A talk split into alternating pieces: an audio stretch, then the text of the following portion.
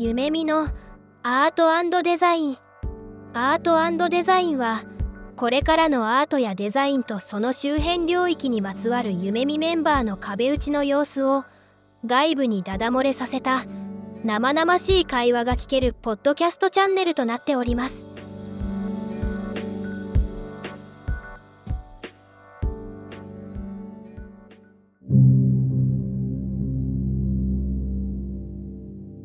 今回はテーマがある回となっておりまして、一つのテーマに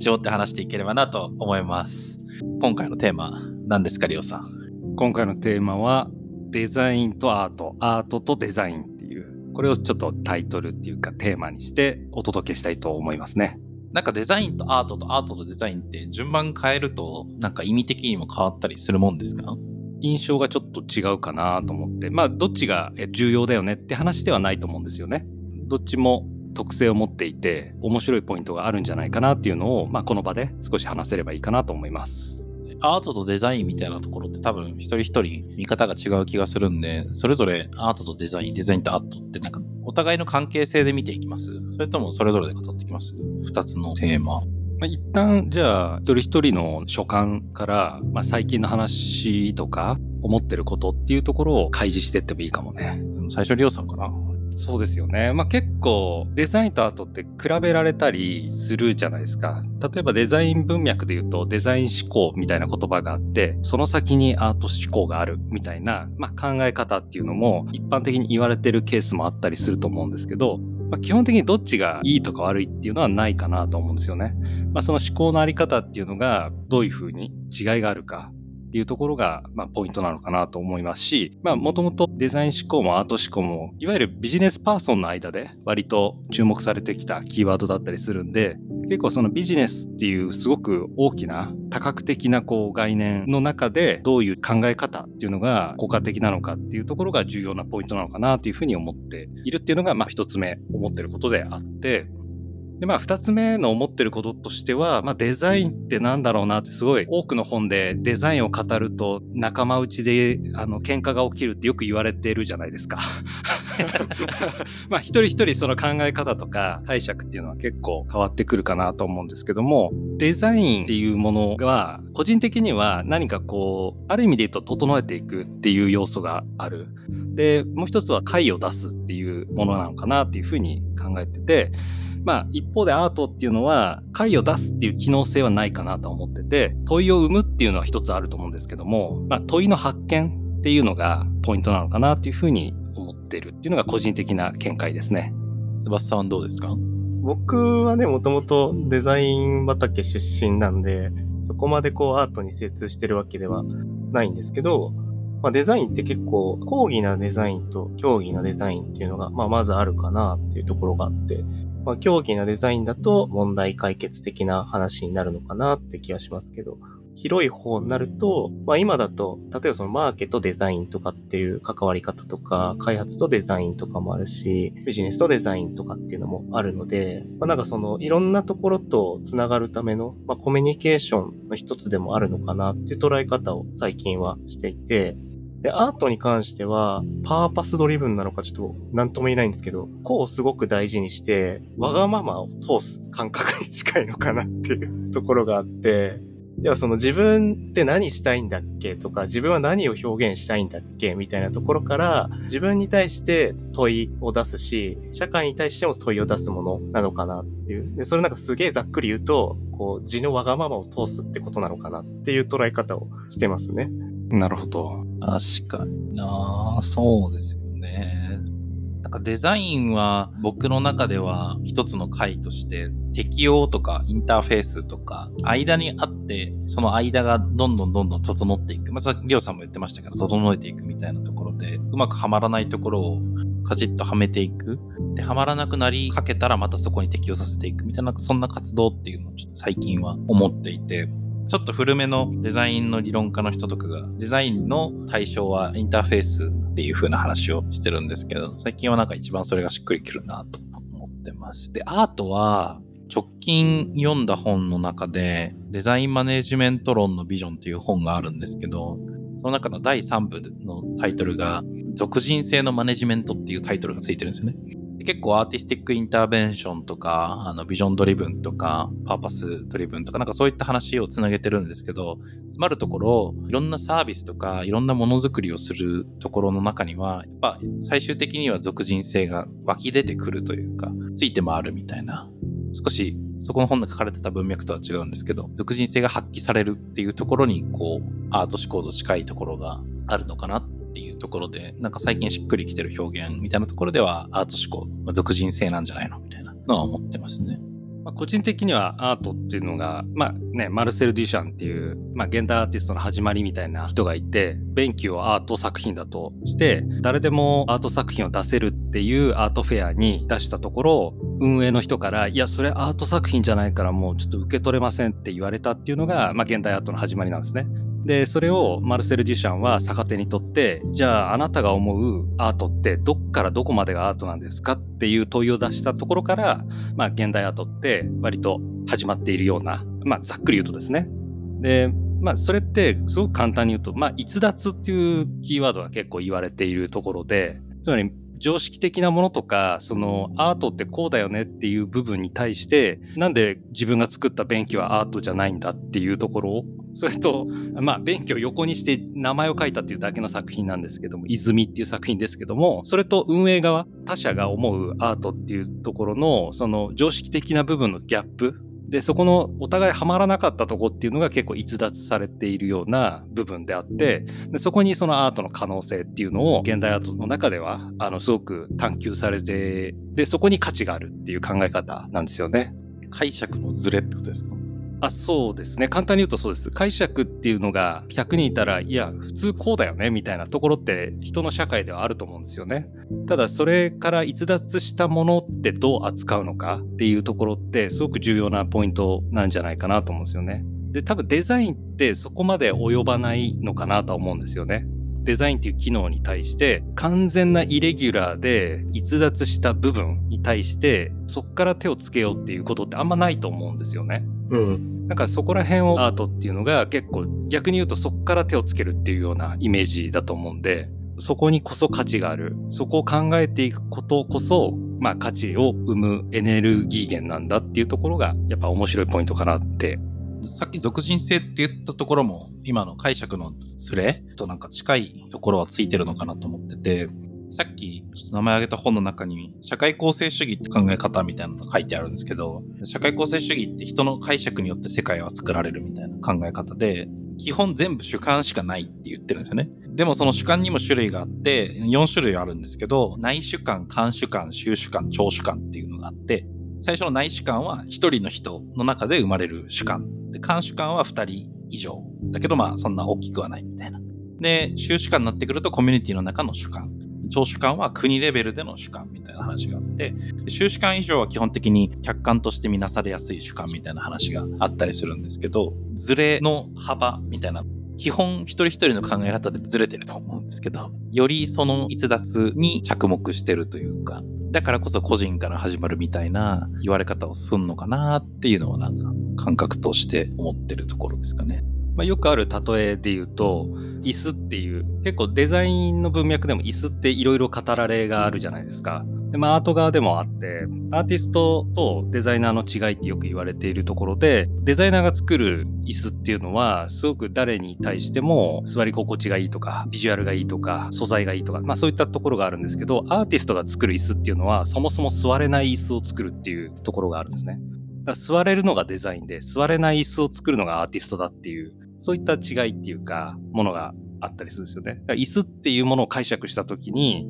普通座れるものっていうのが大前提としてあるじゃないですか。じゃなきゃ椅子じゃないやんってなるんですけど、アーティストが作る椅子っていうのは、その機能性っていうのを一切排除するっていうところにアート性を生ませるっていう、まあ、やり方があったりするんですよね。確かに。なんかバイアスがね、結構デザインの方だとありますよね。どうしても。こうあるべきだ、みたいなものの見方とかもしちゃうし。そう考えるとなんかそのアートってやっぱ俗人性につながるけど、個から生み出されているものなのかなって感じは、なんか今の話すごく強く出てたかなって気がしてて、まあ、だからこそ新しい価値をなのか、問いなのかを生み出せるのかなって気がしますね。椅子の話してた時、一時期リオさんに、それってコーラメントスですよねみたいな話してましたよね、僕。してたね。それなんだっけ？まあ、コーラも飲めるじゃないですか。使われ方としては。で、メントスも食べれるじゃないですか。でもコーラメントスすると爆発するじゃないですか。アーティスト性みたいな、コーラメントスもイスと似たようなメディア性があって、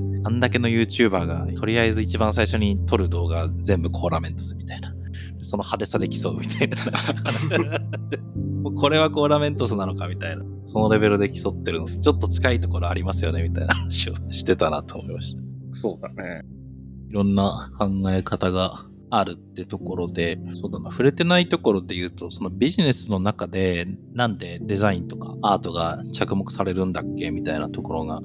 具体的にどう役に立つみたいなのって考えてることあったりしますか？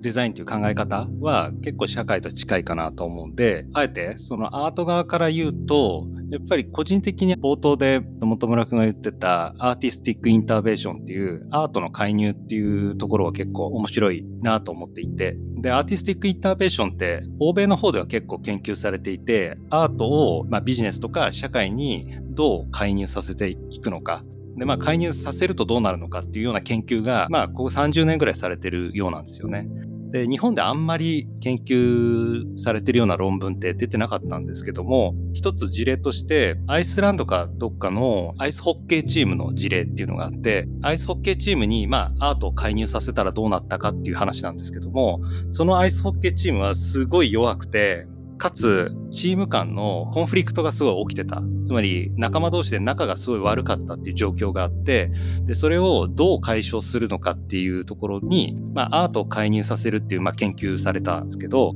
アイスホッケーチームにどうアートを介入させたかっていうと、まあ、端的に言うと、アイスホッケーチームのメンバーにバンドを組ませるっていう、まあ、アートの一つである音楽を介入させるっていうやり方、手法をやっていて、そうすると不思議とそのチームの中のキャプテンとかがボーカルとか中心になるような形になってでそのプレイヤーオフェンスとかディフェンスとか多分あると思うんですけど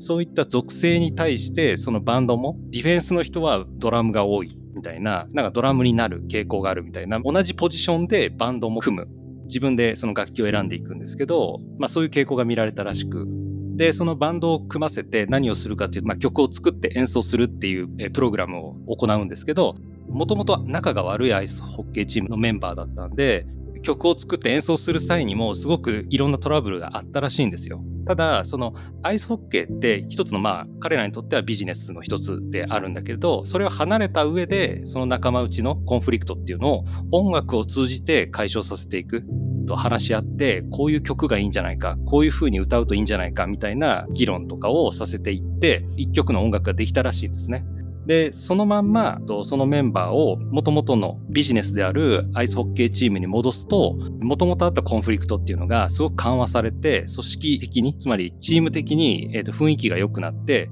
結果も良くなっていったっていう、まあ、研究があるんですよね。だからなんかそのさっきの逸脱っていうキーワードにするとそのビジネスの中でコンフリクトを直接解消するっていうのももちろん重要なポイントなんだけれどアートって言われるような例えば音楽とか、まあ、美術でもいいんですけどもそういったものを逸脱したポジションでそのコンフリクトを解消するそういったところに、まあ、アートの可能性とかビジネスとアートの関係性っていうのも一つ見出せるんじゃないかなっていうふうには個人的には思っています。今の事例で言うとアートってどこにあるんですか？まあ、音楽っていう部分ですね。つまり音楽を作り上げていくっていうところに、まあ一つのアート性っていう要素として定義されてますね。なるほど。なんか聞いてた感じだと、なんていうんですかね、関係性の再配置的なところが実は本質なんじゃないのかみたいなちょっと思ったんですけど、なんかそのあたりには言及されてたりするんですか？バンドの中で生まれるチームメンバーの関係性の、そのうまい名詞が見つからないんでアーキテクチャって呼んじゃいますけど、普段のホッケーチームの時の関係性のアーキテクチャと、そのバンドを組んだことによる関係性のアーキテクチャと、なんかそこがうまい具合にバンド活動を通じてすんなりいくようにハマったみたいな、なんかそんな捉え方を聞きながら思ってたんですけど。それで言うと、アーキテクチャが似ている状態に自然となったっていうのが書かれていて、つまり会社でのポジションがそのバンドを組んだ時のポジションと類似していたっていうことが、まあ、その研究では書かれていて、はいはい。だからそのポジションは同じだからこそ上下関係とか、例えばあったとしても、圧力っていうのはなかなかバンドメンバー内においてもコンフリクトってそのまんま再現されてしまうはずなんだけれど、まあそういったクリエイティブなアート活動っていうのを通じてそこが解消する。で、その解消した先に、もともといた組織に戻っても、その解消した状態っていうのを保つことができるっていう、そういった研究だったみたいですね。なるほど。そのアートを介入させていくことによる、まあちょっとビジネス的な、その組織の中でいろいろおそらく多くの企業でコンフリクトってないところはないとは思うんですよね。で、それをどう解消させるかって、まあいろんな手法はもちろんあると思うんですよね。ただまあその一つとして組織を良くしていくっていう中にビジネスと一見かけ離れてるようなアートっていう文脈を持ち出して事例は音楽でしたけどあとは演劇をやるとかですねまあそういったちょっと割と共同ワークに近いところではあるんですけどその辺の要素を組み込むことでコンフリクトが解消していくっていう事例がまあヨーロッパとかでは結構研究されているっていうところだったんですよ。なんかちょっと気になったのが、今のってヨーロッパの事例じゃないですか。国によって価値観というか、なんか違うじゃないですか。スタンスというか、考え方みたいな部分って。で、日本だと結構、こう出すっていうよりも、集団に馴染むような方向性の考え方の方が、まあ、定着してしまっている状態だと思うんですけど、その場合もなんか一緒の効果が出たりするんですかね？どうなんでしょうかね。日本であんまり事例がないのはもしかするとそれが理由なのかなっていうのもあるしそもそもそのアートっていうものの起源はヨーロッパにあったりするんでやっぱりそのアートっていう言葉自体が実はそんなに日本人にはまだ馴染んでないんじゃないかなとは思うんですよね。うん。そのアート性とかそのアートの価値とかその機能性とかっていうところに関してはまだまだ可能性しかないんじゃないかなみたいなとは思いましたね。なんかちょっと今さっきの事例のアートっていうものを取っ払ってあるところですでに作られている関係性に参加してるメンバーを、まあ、別の何かに取り組ませることで関係性がこう綺麗になって整って元の文脈でもうまくいくみたいなところだけに着目して考えた時に絶対一緒に旅行とか計画させてもうまくいかねえだろうなっていう ふと思ったりしたんですよね。今の話だと共同作業ってところ結構大事なのかなって共同ワークかなよさんが、あの、話の中で言ってた。一つの別々の目的のものを一緒の空間で別々にやるんじゃなくて、一つのものを作り出すのを一緒にやるっていうのがなんかすごく大事なのかなって聞いてて思った。マッチするアクティビティみたいなのあるのかなみたいな。そうでしょうね。多分旅行だとちょっと違うかもしれないですね。例えば料理とかだといいかもしれないですよね。で、まあ現代アートの文脈だとね、リレーショナルアートっていうものがあって、その関係性の美学って言われてるんですけど、まあ、そこの中には結構その現代アーティストの中でその食事を振る舞うっていうこと自体がアートとして作品化されているっていうものもあったりするんですよね。だからなんかそういう視点で言うと音楽とか演劇とかっていうのもそうだけど共通してでかいケーキを作るとかっていうものでももしかすると効果があるのかななんていうのもちょっと考えたりはしますね。あと一個思ったのはさっきの事例でいくと、その、ビフォーの関係性があって、アフターの関係性があるじゃないですか。ビフォーがない場合はどうなるんだろうみたいなね。つまり、コンフリクトが起きていないっていう状態。それ理想じゃないですか。別に、そのまんまやっていけばいいんじゃないですか。じゃじゃじゃコンフリクトが起きてない、最初からまず集まってるっていう状態がなければ、その研究は成立しないっていうことですかね。そうですね。えっと、介入なんで、個人というよりは組織にアートを介入させるっていう、まあ、そこは研究でしたね。もともとの何らかの既存の関係性があってこその介入ってことですよね。そうですね。おそらくそうだと思いますね。介入の仕方として、その、まあ、今の事例だとバンドをクリエイトしていくって話だと思うんですけど、特にもう一チームあって、最終的な成果としては競争っていうのがついちゃった場合は、なんかまたコンフリクト起きそうだなと思って。確かにそうだね。組織の中の1チームやっただけじゃダメみたいな。そうそうそう。だからそこがね、なんかちょっと面白そうだなってすごい聞いてて思って。それっていうのは、例えば A チーム、B チームがあって、同じアートを介入させるんだけど、お互いがお互い音楽を作ってるって分かってると、いや、俺のチームの方がいいとか、そうそうそうそうそう。負けたくねえからお前ら頑張れとか、結局はまたコンフリクトが起きるっていうね、ことがね、あるかもしれないですよね。一個僕らの普段の生活でいい意味で捉え直したいなと思ってるのは、クライアントワークって今までなんかその受託みたいな感じで、中の業務を外に吐き出してやってもらうみたいな位置づけだったと思うんですけど、直近で言うとこう内製化支援みたいなことを言ってる中で、少し関わり方が変わってきてるなと思っていて、それこそある意味でアーティスティックインターベンションだと思うんですよね。夢見がお客さんの組織の中に入って、プロジェクトとかコミュニケーションの足場掛けをしていく。うんうんうん。普段からそうやって捉えると意外と僕らの仕事の中で身近なところからそのアーティスティックインターベンションの実践できんじゃないのかなっていうのはちょっと思ってるんですよね。そうですよね。だから、例えば新規事業案件だと、チームが立ち上がったばっかりっていう、さっき言ったように、まあ、最初から関係性があるっていう場合ばっかりじゃないと思うんで、例えば継続案件の中で、ある固定化されたメンバー間で、なんかあの人とあの人って意思疎通ちょっとあれだよねとか、ちょっとコンフリクト他の部署と起こしてるかもね、みたいな時に、例えば共同ワークとして、サービスデザインの中だと何かしらのあのワークショップを開くとか、なんかそういったものが打開点になるっていうのは、もちろんそのワークショップを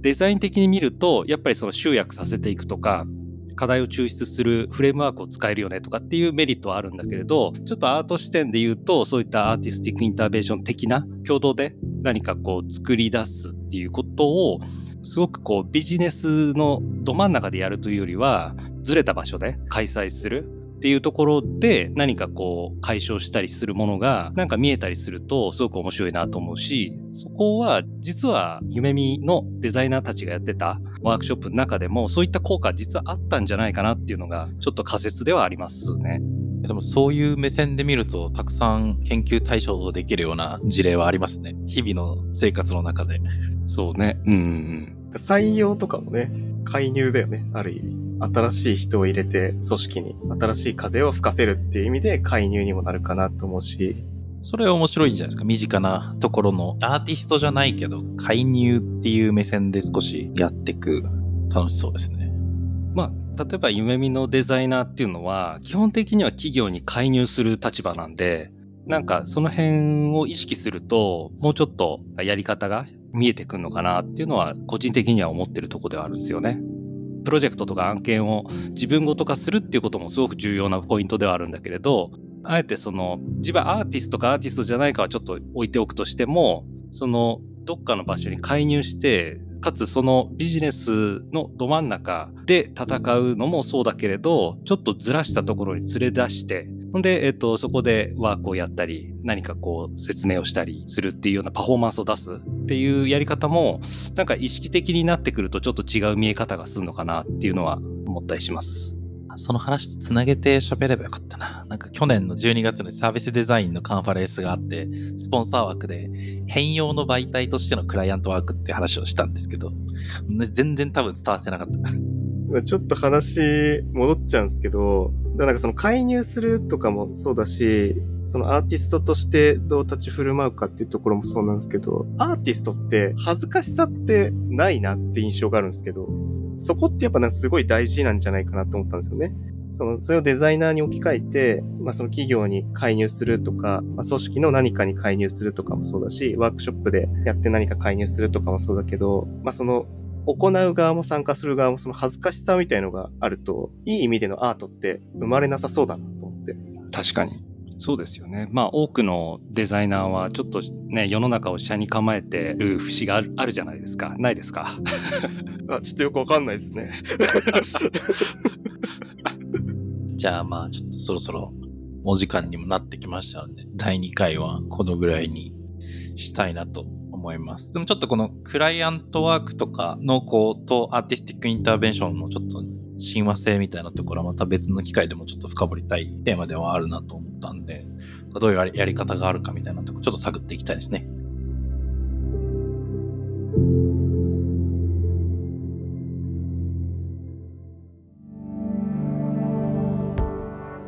今回のエピソードはいかがでしたか？聞いていただいた皆さんに少しでも何か新しい発見があれば嬉しいなと思っています。最後に簡単な案内をさせてください。夢見では新たなデザインチームのメンバーを通年採用で募集しています。詳しくは概要欄のリンクからご覧ください。また、デザインインターンも春と夏に開催しておりますので、学生の皆さんはそちらもご覧いただければと思います。それではまた次回お会いできることを楽しみにしています。